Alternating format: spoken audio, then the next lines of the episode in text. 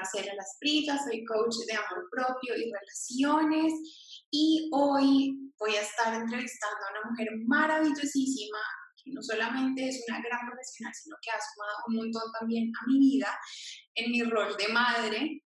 Em, es una mujer que además está creando todo un movimiento en Colombia en torno a algo tan importante como la lactancia materna, que realmente es lo que permite que todos los seres humanos podamos crecer con lo que realmente necesitamos a un nivel físico y emocional y también crea una dinámica hermosa en las familias. Lili es consultora certificada eh, por el International Board of Lactation Em, además es enfermera de la Universidad Javeriana, es una madre de tres hijos, hace todo esto mientras es madre de tres. Y eh, hoy nos va a compartir cómo nosotros podemos aprender a priorizar en nuestra vida y además también con nuestros niños. Lili, bienvenida. Marcela, muchísimas gracias. De verdad, para mí es todo un estar aquí, todo un honor.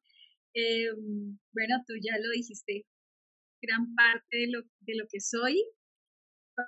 Para mí ser madre realmente es una experiencia que he tenido que es maravillosa, lo mismo que podemos decir, todas las mamás podemos decir que es una experiencia maravillosa, solamente que a esto lo puedo eh, enlazar con algo que hago todos los días que le digo a los papás, es una delicia para mí cargar bebés todos los días porque las apoyo en la lactancia, pero los cargo, los consiento y los devuelvo para que los papás sigan criando. Entonces eso es maravilloso, que los puedo abrazar y todo y los devuelvo. Entonces eh, eso, eso me hace muy feliz todos los días. Creo que de las cosas que más valoro y todo es ese tiempo que le he podido dedicar a este trabajo y que mis hijos y mi familia me han dejado dedicar a este trabajo. Pues muchas gracias también por estar aquí porque estamos muy contentos de, de tener profesionales como tú. Esto es es un hit. No, no se conoce, mucha gente dirá, pero consultora en lactancia, eso como que hacen y como, ya después cuando lo conocen a uno dicen, no, Dios mío, pero claro, no necesita como está centrarse en esto realmente en este momento. Sí, es, es realmente, y por, por eso justamente Lili nos acompaña en esta semana, porque muchas veces no necesitamos hacer cambios gigantes y transformar nuestras vidas y inventarnos un montón de cosas, sino muchas veces el poder está en volver a lo básico, volver a lo esencial, y eso es lo que Lili nos está, nos está acompañando hoy a hacer aquí. Yo quisiera, Lili, que empezáramos por compartirles a las personas qué fue lo que resonó contigo cuando dijimos, oye, nos regalas, porque además sé que estás copadísima de tiempo pero ¿qué fue lo que tú dijiste? Bueno, no, sí, yo, yo, quiero, yo quiero estar, ¿qué te resonó? Cuando, cuando tú me dijiste que se me quería unir a este summit y todo el mundo está en casa y está eh, con angustia, con dudas, con preocupaciones, con trabajo, con niños, pero están en casa, yo tenía que salir todos los días a tratar de solucionar una cantidad de cosas a las mamás. Y como le dije aquí a todos, a mi esposo y toda en familia, le dije, bueno, ya me pegué mi llorada de angustia, pero tengo que salir y tengo que ayudar a estas mamás, porque finalmente yo no puedo mandar a una mamá con un bebé recién nacido a una clínica en estos momentos. Entonces, cuando tú me llamaste fue como, como un aire de respiro de decir, me voy a dedicar primero a hacerlo pero también a tranquilizar a toda esta cantidad de gente que ustedes unen, que ustedes llaman, que ustedes acogen, con algo, como le decía una vez Andrea, y creo que también te lo dije a ti, hay algo en este grupo que realmente va a cambiar el mundo. Y eso se une a lo que yo siempre he dicho con respecto a la leche materna. La leche materna es la herramienta que transformará el mundo, porque es volver a lo esencial y lo que ustedes hacen es quitarle todas las arandelas de la vida que tiene y volverlo a lo básico. Eso fue lo que me llamó la atención, que pueden llegar en este momento, en estas circunstancias, a millones de casos para lograr quitarle las arandelas y volver a lo básico. No, se me abuelo. Ay, de verdad, es que yo, yo siento que, y esta, esta semana para mí es muy especial, porque mucho de priorizar específicamente se trata de, por ejemplo, para todos los que somos papás, de volver a entender que si yo hoy no lavo la ropa, si yo hoy no hago, no dejo la casa impecable, si yo hoy no preparo el plato más gourmet, eh, si no logro maquillarme, si no logro arreglarme todo eso en un año, en cinco, en diez, no va a importar en nada. Pero si puedo estar ahí con mis peques y ellos sienten que son importantes, se sienten amados, se sienten apoyados, reciben su tetica, pues están, entonces ya, ellos están en el cielo. Eh, entonces esta semana también a mí personalmente me llega mucho porque, porque eso es algo que, es, muy fácil meterse en el hay que hacer, hay que hacer, hay que hacer, hay que hacer y esto y lo otro y, y, se nos olvida lo que de verdad cuenta. Y sobre todo que las familias a las que he visitado y algo que pasa siempre es que el nacimiento de un bebé reúne a las familias. Entonces la abuelita que no habíamos visto llega a la casa a opinar. La hermana que no venía a visitarnos llega a la casa a opinar pero en este momento, entonces, claro, todos opinan y la mamá se angustia, y la mamá que no sabe, y el bebé llorando, y la otra, y no te arreglas y no te haces, y el bebé, y ven te pongo, pero si no se baña, pero si no se cogen. Ahorita los papás están solos, literalmente solos. Les ha tocado a los papás volver a su rol de papás. Ya no tienen a dónde llamar al pediatra porque los pediatras están súper ocupados y se demoran en contestar no está la abuelita ahí para solucionarles. Entonces, ¿qué les ha tocado hacer? Pareja, trabajar en equipo. Y los dos se miran y los dos se ríen y los dos se angustian, pero lo logran. Ay, qué hermoso, me encanta que nos estés contando esto porque obviamente pues uno justamente está todo en su casa, entonces no nos enteramos qué pasa con el resto de la gente. Sí, mira, de, yo siempre, ¿no? Porque siempre uno llega con esta angustia y está la mamá diciendo, sí, ve, yo sabía que no lo estaba, yo sabía, y fulanito no hizo, y fulanito, ahora yo llego y ¿quién les está ayudando? Nadie. Estamos solos. Entonces ha sido un cambio en todo sentido de la palabra para todo el mundo, tanto económico como eh, de, trabajo, la gente de verdad tratando de buscar sus espacios. Hoy fui a vacunar y entonces los dos señores trabajadores con reuniones en inglés y todo. No, pues nada. Este bebé lo metimos, ella lactándolo, entonces lo pinchábamos y pegado la teta, entonces ni lloraba, entonces como ni lloró, salíamos y los señores me decían como, Y yo, sí, sí, chao, chao. Eso fue buenísimo. Y se enteran a veces qué pasa. Ay, Lili, pues qué chévere. Bueno, hay algo que nos ha gustado también preguntarle a todos y es cómo llegaron al camino en el que se encuentran.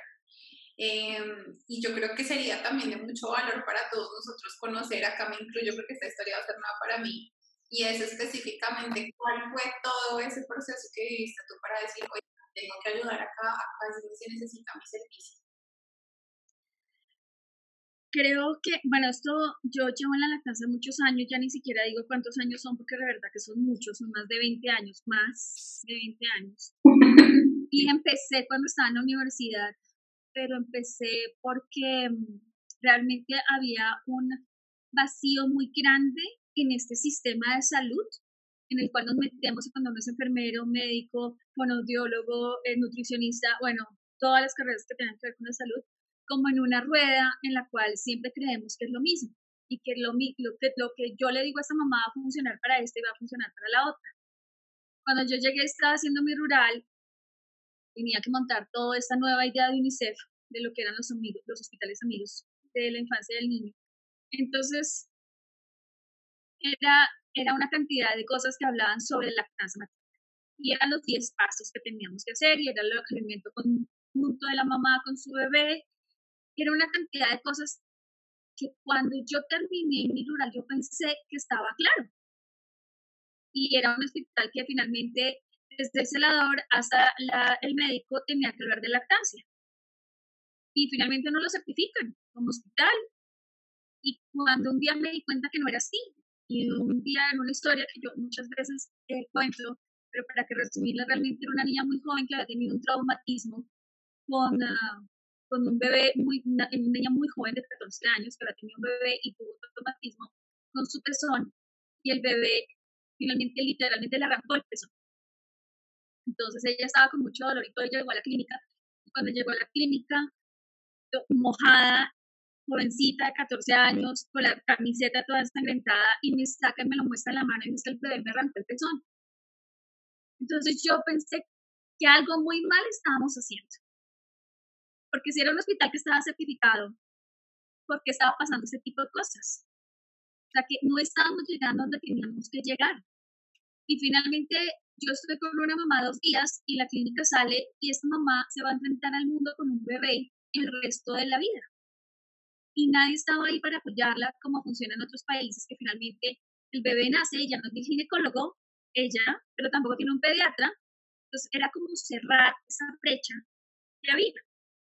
Y empecé a indagar y a indagar y a mirar qué hacer para esto. Y fue cuando empecé a meterme en toda la parte de lactancia y a tratar de apoyar a las familias. Y en ese proceso, pues trata de leer, estudiar, hacer, observar.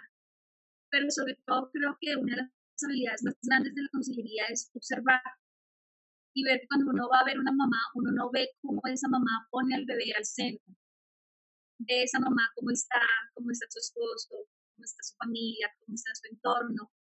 Y lograr llegar a la mamá con palabras tan simples como cómo te sientes hoy, no cómo te sientes con este bebé o cómo te sientes con todo esto tan abrumador. Era realmente lo que yo quería transformar en las mujeres, que después se volvió a transformar en familias. Eso fue lo que me llevó a consultora. Qué genial. Yo les cuento que cuando Lili vino, bueno, yo empecé a consultar a Lili porque en, Mía nació en Inglaterra y allá digamos que eh, fueron a visitarnos a la casa antes de que naciera Mía a darnos las instrucciones de, de, la leche. Allá nunca nos ofrecieron en la clínica un tetero, no nos, nada. Mm, y yo empecé fue a tener dudas cuando llegó el momento del destete, que yo dije, yo sé cómo, yo sé cómo seguir, yo sé cómo estar, yo sé cómo todo. Eh, y yo finalmente eh, le hice el destete a Mía teniendo ya tres meses de embarazo. Yo no quería parar, pero yo quería que Mía parara. Eh, entonces hay un poquito como de conflicto para mí. Y desde ahí empecé a preguntarle también a Lili, bueno, ¿cómo hago? ¿Qué pasa? eh, pasa algo con el bebé, porque además hay muchísimo, como muchísimo desconocimiento en torno al tema de la lactancia y a, mí me dijeron, no se le ocurre volver a darle, desde que, desde que empezamos el proceso, no se le ocurre volver a darle si usted está embarazada. Va a perder ese bebé, una, un terrorismo y con una certeza que uno queda como, ¿en serio? Que gracias a Dios yo tengo también como un sistema de apoyo al que puedo decir, oye, me dijeron esto, es válido, eh, tiene relevancia, lo tomo, lo desecho, mm, pero fue de mucho, de mucho valor para nosotros porque hay muchas cosas que, que socialmente hemos perdido y como no tenemos a quién acudir, simplemente seguimos como burritos repitiendo los mismos errores. Entonces, em, es, es, yo siento que sí es también como, como algo eh, que, que aunque es tan básico, ahorita necesitamos retomar, así como lo estás haciendo tú, como todo un movimiento de que la gente vuelva y cuestione todo, reaprenda y desaprenda lo que no le sirve. Entonces, sí, yo siento que estás haciendo algo maravilloso, yo vivo fascinada, yo veo todo lo que compartes, me veo todas, tus historias, tu podcast, tus videos, tus publicaciones, yo soy fan número uno. linda amiga, es que mira que finalmente es volver a lo básico de lo natural. Yo le cada vez que una mamá me dice a mí, no, Lili, es que yo lo pego 20 minutos al cerebro yo no conozco ninguna jirafa que tenga reloj. En serio, uno tiene que contabilizarle la comida a su hijo. Pero lo que tú dices, desaprender es lo más difícil. Porque es que desaprender es, es algo que viene de detrás de historia, que mi mamá lo hizo, mi abuelita lo hizo, y es muy, muy difícil y la gente realmente se deja convencer de esas cosas. y las familias son tan vulnerables en ese momento, están tan desprotegidos, que yo les digo cosas tan simples como cuando nace el bebé, le dice, quítele la ropa porque los bebés calientes no comen. Y uno en ese momento, con esa angustia y ve que su bebé está muy dormido, le empieza a quitar la ropa, literalmente. Y yo le digo, seguramente es que esa enfermera no puede trabajar en África. Porque es que, ¿cómo hacen los bebés en África? ¿Todos tienen aire acondicionado? ¿Cómo hacen? Pero, pero no lo creemos. Y en ese momento después uno dice, sí, verdad, yo como, o sea, ¿en serio? ¿Cómo va a creerme eso? Y después los bebés de los tres meses uno le sigue quitando la ropa. No, es realmente dejarse llevar por las cosas naturales, por lo que era básico, pero que el consumismo y las cosas de la sociedad nos llevaron a pensar que eso ya no era así y que tengo que tener un app en el último celular con la última tecnología para que sea el app que me avise cuando mi bebé tiene hambre y no cuando yo observo que mi bebé tiene hambre. Sí, sí, es impresionante. Y, y, lo que tú dices, una vez tú lo desglosas, como que uno se dice, ay, ¿qué estaba pensando? Pero en el momento, facilito, sigues y te enredas y terminas además que en muchos momentos también termina en pánico por bobadas. Bueno, Lili, ¿cómo, ¿cómo podríamos ahorita nosotros eh, explicarle a la gente qué es lo que significa priorizar. Sé que ya hemos hablado de volver a lo esencial, volver a lo básico, pero tú, con tu experiencia, con tu contexto, con tu práctica diaria y más intensiva en la que estás, ¿cómo podríamos contarle a las personas qué es lo que significa de verdad priorizar en la vida? Y en este contexto, que estamos ahorita con el tema del virus y bueno, todo lo demás. Yo podría pensar que mm, nos tenemos que sentar ahorita como padres, los que tienen hijos, porque yo me imagino que aparte de las personas que ven también muchos tendrán hijos y muchos no, pero, pero los que tienen hijos, yo creo que se tienen que ir a lo que es realmente importante para ellos. Cuando uno estudia en un colegio, estudia por 11 años y se llama bachiller, después uno estudió en la universidad por cinco años y se llama profesional, luego la maestría de eso y son dos años más, o sea, en eso bajito llevamos estudiando unos 20 años. Uno es papá en cuestión de un segundo, nació y ya te llamas papá. Y nunca estudiaste una sola hora de tu vida para ser y crear otro ser.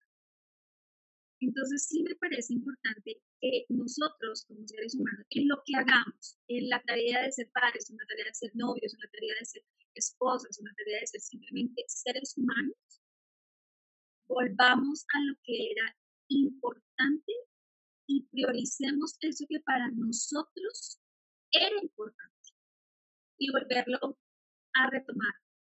Muchas personas ahorita en este momento entonces es que tengo que seguir cumpliendo las obligaciones, pero es que esas obligaciones que nosotros pensábamos que solamente los podríamos hacer de una forma presencial, ya nos dimos cuenta que eso no era tan importante.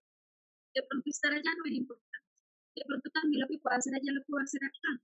Y esa modificación de conductas es lo que finalmente nos está llevando a pensar que tenemos que darle un orden a las cosas para lograr volver a ese ser que éramos antes lo sencillo de la vida sin esas preocupaciones extras, que era lo que tú decías al principio. Esa preocupación extra como de, se carga uno de cosas, de que tengo que hacer y tengo que ser y tengo, y realmente es muy sencillo.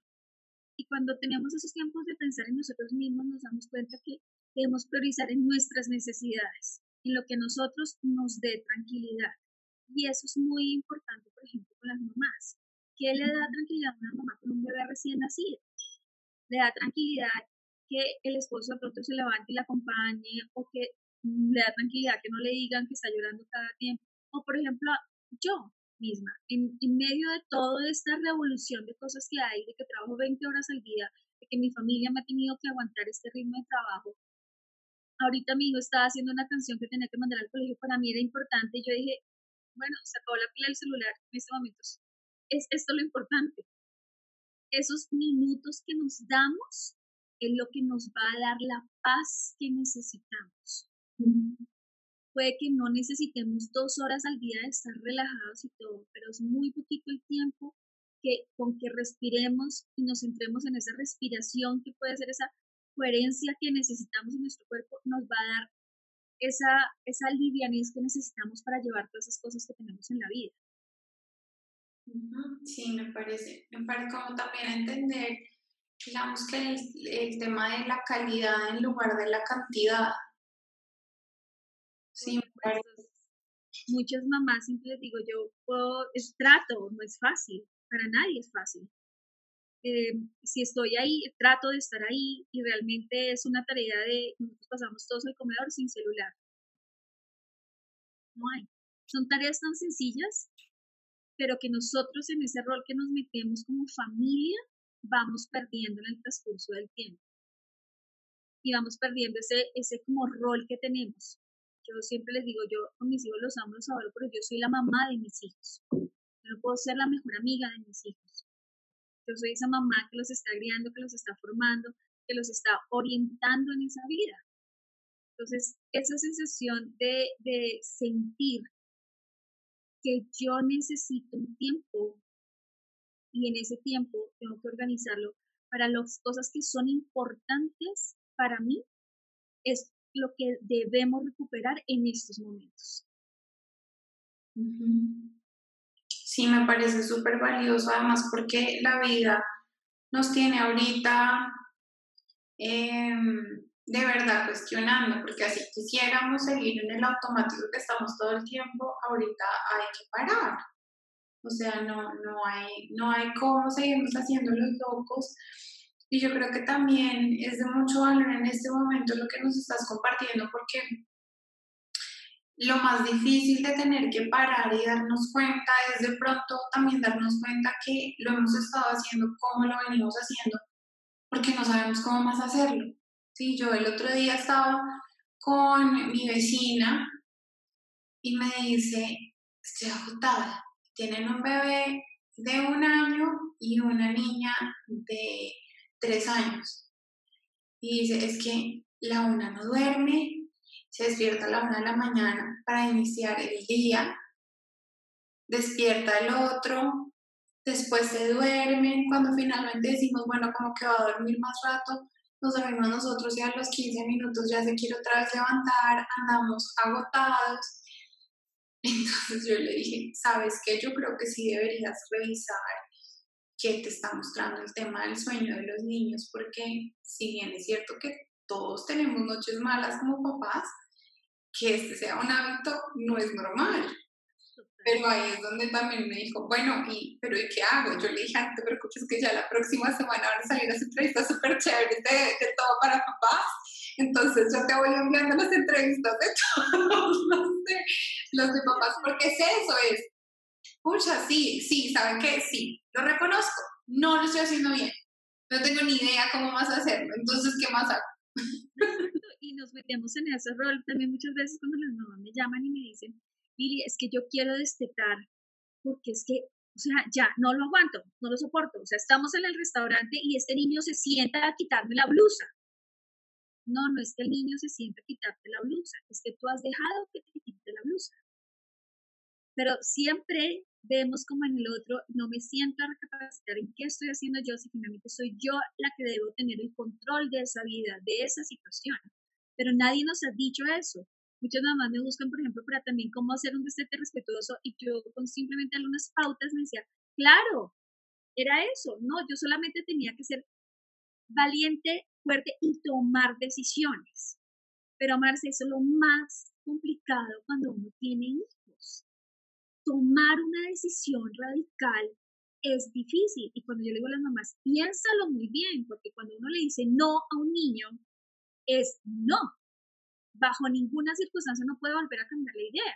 Por eso hay que pensar los nos.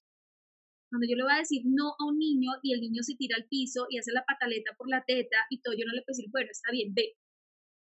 No, yo tengo que abrazarlo, contenerlo, besarlo y hacerle entender que hay muchas otras formas de amor, cual él va a entender por la edad que tiene, toca despacio, toca con calma, pero todavía las mamás han perdido como esa, expertise que tenían antes de decir no, hacerlo cumplir, de ver organizamos, de ver hacemos, sino que todo el tiempo nos estamos dejando llevar por cosas de la sociedad.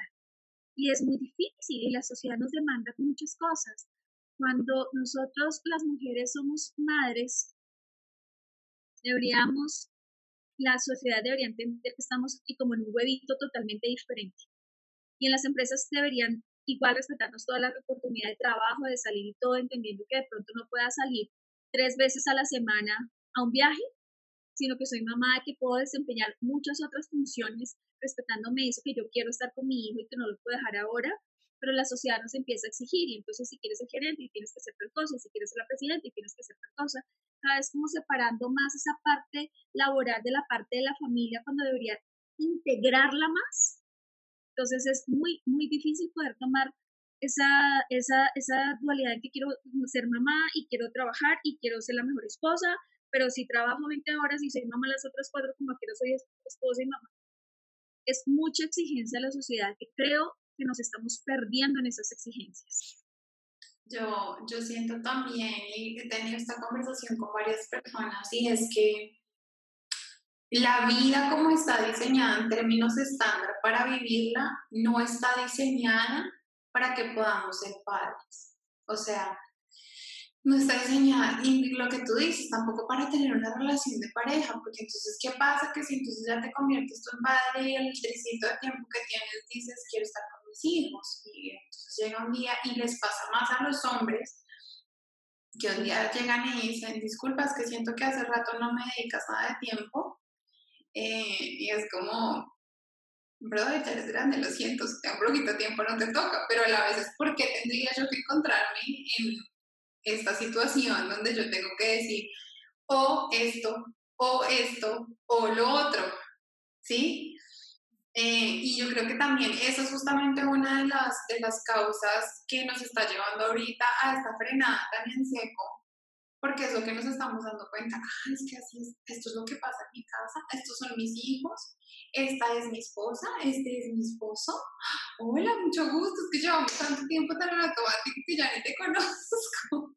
Tú llegas a tu casa y ¿dónde, dónde está la sal? No sabías, porque había otra persona manejando tu casa. Y esa es la verdad. Hay una empleada que maneja tu casa y cuando tú llegas y dices, oiga, este sartén toca como cambiarlo, pues la, la, empleada ha venido lavando el sartén durante dos años, ahí todo el mundo le dice, ay, sí, no, ¿y será que tenemos aceite? No, eso es chistosísimo. Eso es una cosa rarísima de uno busca tal cosa y, ay, mira, esto estaba aquí, algo que venía buscando hace rato y uno queda como, está perdido uno en su propia casa. Y está perdido uno con las relaciones, como que uno ya después del quinto día como que ya no sabe cómo hablar, como qué digo, como qué hago. Después de cuando uno estaba de novio, joven, le parecía que todo iba a estar súper, tenían 20 mil temas de qué hablar. Ese renovarse, ese reencontrarse, ese renacer, ha sido súper valioso para, para, las familias ahora. Y rescatar valores, aunque no es nada fácil, uno, esa convivencia con los hijos, por ejemplo, yo tengo tres hijos, los cuales ahorita está un amigo aquí de mi hijo también, que él venía por un tiempo y ahora hay cierre de aeropuerto, entonces el pobre le tocó quedarse, no se sabe cuánto tiempo, él vive en Perú, con su mamá lejos, y él aquí, que no es su casa, que no es fácil tampoco para un joven y todo ese tipo de cosas todo este aprendizaje que ellos tienen que hacer, porque no cree que siempre el que se tiene que adaptar es el grande, los grandes y los niños también se han tenido que adaptar, los jóvenes se han tenido que adaptar. Uno siempre dice es que yo soy la que estoy haciendo, yo soy la que no entiendo, pero para ellos también es difícil todo ese proceso. Sí, indudablemente, lo que decíamos, por ejemplo, con Mía, ella lleva, pues arrancó en el colegio este año, entonces lleva poquito, pero ya estaba en el voy a jugar, voy con mis amigos, toda la cosa. Y estaba quemando un nivel de energía que para que nosotros demos la talla acá es como... ¿Qué hago? Sí. Tú decías. Uno no sabe, pues para eso están los especialistas. Y ellos saben, yo, yo le hacía actividades de 15 minutos, entonces 15 minutos cortamos, 15 minutos pegamos, 15 minutos recogemos, 15 minutos pero llega un momento en que, Dios mío, ya no tengo más ideas, o sea, alguien que me ayude. Y cuando están chiquitos es eso, y cuando están grandes es o están en el play o están en la tablet. Entonces, Dios mío, uno como que de verdad, o sea, no hay nada más que hacer. Antes nosotros templábamos árboles, pero no podemos salir. Antes uno hacía el carrito, pero pues le tocaba la construcción dentro de la casa. Sí. Es la adaptación para todo el mundo. Sí, sí, sí.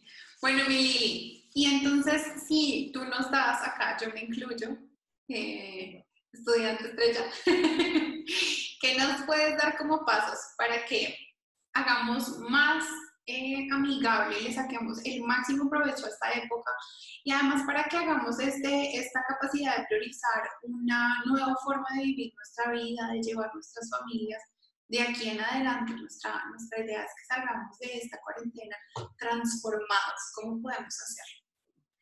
Mira, para mí un tipo muy, importante que siempre me da mi esposo es, em, hay que hacer una agenda rigurosa. No es fácil, no es nada fácil. Eh, uno siempre como dice, no, pero ¿y qué voy a escribir? Sí, ir escribir. Y escribir es una tarea muy linda porque salen cosas que no se imagina en la vida cuando uno escribe. Y es poner, me levanto de 7 a 8 de la mañana y mañana me voy a tomar un café al frente, ahí al lado del jardincito. Y de 8 y media a 9 voy a hacer tal cosa y voy a mercar o voy a salir al perro con un horario de modo que tú realmente sientes que puedes aprovechar tu día. Puedes hacer una lista de cosas que siempre has querido hacer y que por estar posponiendo las haces, por estar en otras cosas siempre pospones lo que quieres hacer. En ese listado esas son cosas, mira, tan fáciles, pero hacerlas son tan difíciles cuando yo les digo a mis hijos, hagan una lista de cosas, uno no se sienta hoy, pero siempre está, ay, no fuimos a tal lado, no hicimos tal cosa, hubiéramos eh, hecho, no sé, origami, o hubiéramos compartido, entonces, hacer una torta, hacer un pastel. Son cosas que nos quitan mucho tiempo y realmente sí pueden servir para, para sacarnos de esta, como organizarnos en esta nueva rutina, es la palabra. Pero en esa en esa agenda que todos sabemos que muchas personas están trabajando en su casa, que también les va a servir cuando estén eh, trabajando, es empezar a hacerse preguntas como, ¿cuándo fue la última vez que hiciste algo por primera vez? Si esa pregunta, por ejemplo, tú te sientas ahorita a pensarla, Marce, y muchas personas dirán, de verdad, hace mucho que no hago nada por primera vez. La última vez que hice algo por primera vez fue hace cinco años que me tiré, no sé, por paracaídas sería. Pero ese tipo de preguntas sencillas en la vida son las que te vuelven a lo que tú eras, a ese ser que te gustaba antes leer. No es que a mí me fascinaba leer y hace cinco años no me compro un libro. Bueno, ahora tienes esto, dedícale esos diez minutos que antes tú salías a fumar o salías a tomarte un tinto, a decir, voy a tener este receso en el trabajo, venga, me voy a sentar a leer tres hojas de este libro. Entonces, creo que es esa, ese priorizar a lo cual esta semana ustedes están dedicados, es a sacar eso que tú nunca habías hecho por ti. Pero la agenda para eso es fundamental. Con eso tú puedes ahí hacer por horario todo lo que te gustaría hacer y lo que nunca has hecho. Y eso mismo pasa cuando tú le mandas a tus hijos a hacer tu agenda y piden que entre todos a la hora del almuerzo esté ahí y luego entre todos hacen un poste y vas incluyendo en tu agenda todas las actividades de las personas que están a tu alrededor. Que nosotros estamos, nos vemos en nuestra situación de familia, pero yo de familias, por ejemplo, que la abuelita vino por 15 días y dejó al abuelito solo en otra ciudad, pues esta abuelita no se pudo devolver. Y esta señora es la que todos los días salía en tierra caliente y estaba con sus amigos. Entonces toca tener también pensar en el otro y tratar de mirar en el otro sus necesidades. En la medida en que volvamos a pensar en el otro, en darle la mano, en acogerlo, pues vamos a volver a lo que era natural y a lo que era de nosotros lo principal en la vida, que era lo que éramos ese ser, que éramos nosotros, mejor dicho, que era, dejamos de serlo por empezar a hacer meter cosas de la, que nos pide la sociedad. Uh Súper. Bueno, em, hay, algo, hay algo que yo siento también que saca como para recalcar y es que eh, cuando dices tú lo de la agenda, lo más importante es como volver a agrupar en un mismo lugar todo lo que consideramos importante, digamos, lo que considero importante yo, lo que puede considerar importante mi pareja, lo que puede considerar importante mis hijos. Y, lo digo porque, por ejemplo, para mí es un, es un reto, eh, o bueno, ya me siento más cómoda, pero ha sido un reto eh, ser flexible. Y a veces entonces, por ejemplo, si nosotros organizamos un calendario que más de, con más de una amiga, mamá, he hablado, es que a las 10 se suponía que vamos a estar pintando y todavía no se han bañado, por ejemplo. Y pues, pues ni modo, porque si ustedes están gozando, no sé, la pereza o el reguero de, de cositos para armar que hicieron, pues está perfecto necesito que en ese momento te diviertas con la pintura, hazme el favor, pues no, no funciona. Pero más que, digamos que más que la agenda como agenda, es, es volver a agrupar en un mismo lugar. Es como que tú tengas por escrito lo que quieres hacer. Eso en esos momentos que quieras hacer. Ponerte como, como un objetivo. O sea, de aquí a tal día yo tengo que tener terminada tal cosa para mí, o de trabajo o lo que sea, pero terminar actividades te van a dar tiempo de hacer lo que tú quieres. Entonces es darte esos espacios que cuando uno no los escribe, y yo creo que eh, tú, tú, tú, mandas a escribir mucho también cosas de, de querer hacer y de, de, hablar ese tipo de cosas y proclamar ese tipo de cosas, cuando tú lo logras, es que finalmente tú sientes como esa tranquilidad de que ya pasó y que lo lograste y que sea la tarea que sea corta. Eh, por ejemplo, voy a arreglar el archivo y uno dice, sí, yo tengo que arreglar el archivo. Pero cuando estás en esta situación, voy a arreglar el archivo de aquí al sábado y el sábado me levanto porque ya sé que he programado eso y lo logro a mediodía, uno dice, ah, ya, lo que tenía hace un año, ya lo saqué y ya quedó organizado y tengo el último papel legajado ahí con la carpeta marcada y todo. Pero sí hay que ponerle unos tiempos, eso le ayuda a uno mismo a organizarse con las cosas. Súper. Bueno, Lili, yo estoy seguro que, segura que más de que más de una persona que te está viendo va a quedar con ganas de hacerte muchas más preguntas, de conocer más de tu información. Y yo a cualquiera que esté viendo esto se lo súper recomiendo si necesita cualquier acompañamiento en todos estos temas, no solo eh, explícitamente de lactancia, sino también de maternidad. Y tiene un ángulo muy bonito y muy real, porque yo siento que también muchas veces encontramos casi que como consejos inhumanos para nosotras mismas o para nuestros chiquitos eh, y, uno sabe que no resuena esa información. Em, y pues Lili tiene también no solo la, la experiencia, sino la experticia también para acompañarlas entonces, Lili, porfa, compartirle a la gente dónde más pueden conectar contigo, cómo pueden trabajar contigo. En redes tengo la página web, es www.liliumana.com. Ahí pueden encontrar muchísima información, como tú dices, unos videos que son de bajo costo sobre muchos temas que a las mamás les gusta tener ahí a mano, por ejemplo, preparación de la lactancia para los padres, por ejemplo.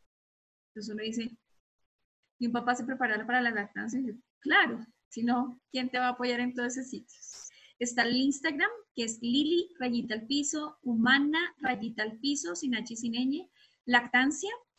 Está, em, y tenemos principalmente también, que estamos, eso sí, es un trabajo que hemos hecho también con los especialistas, una revista en las cuales las mamás van a encontrar, en la cual la mamá va a encontrar información de familia y lactancia porque en esto también lo que tú dices, esa flexibilidad de permitir a una mamá que no pueda lactar, también tener toda esa información de maternidad, de crianza, de todo, pues también, cuando uno, cuando hace todo lo posible por lactar y no lo logra, pues uno enseña a dar un muy buen tetero, y eso es lo que les digo. Entonces, em, está esa información que es de THE, eh, la revista es International Human Lactation Center, entonces ihlc.co Ahí también van a encontrar una, gran información con respecto a eso. Súper. Yo les recomiendo, hiper recomiendo, mega recomiendo también estar súper conectada. Acá arriba va a quedar el botón que las lleva directo al perfil de Lili para que de una vez lo puedan seguir. Y en las notitas vamos a dar también todo lo, como las claves que se van a poder llevar para poder implementar. Lo he dicho y lo hemos dicho todos en nuestras entrevistas. Eh, información abunda, pero lo que hace la diferencia es lo que tomamos e implementamos en nuestra vida.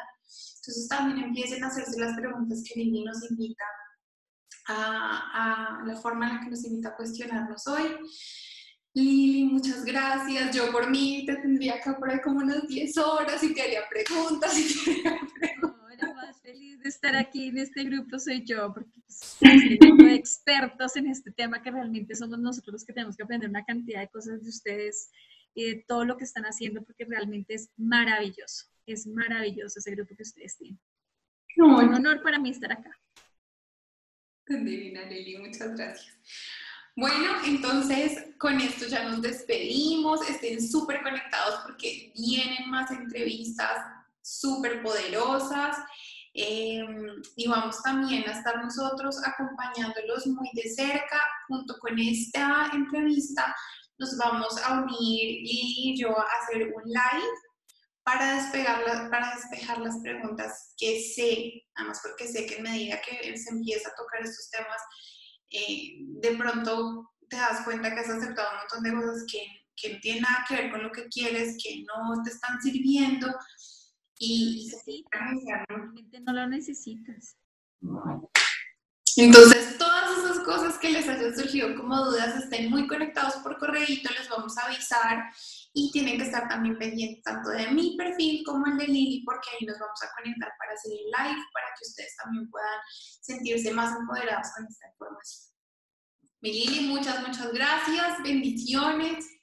A ti, muchísimas gracias, muchísimas gracias por esta invitación, muy feliz estoy de aceptarla. Nos vemos entonces en la próxima entrevista. Nos vemos.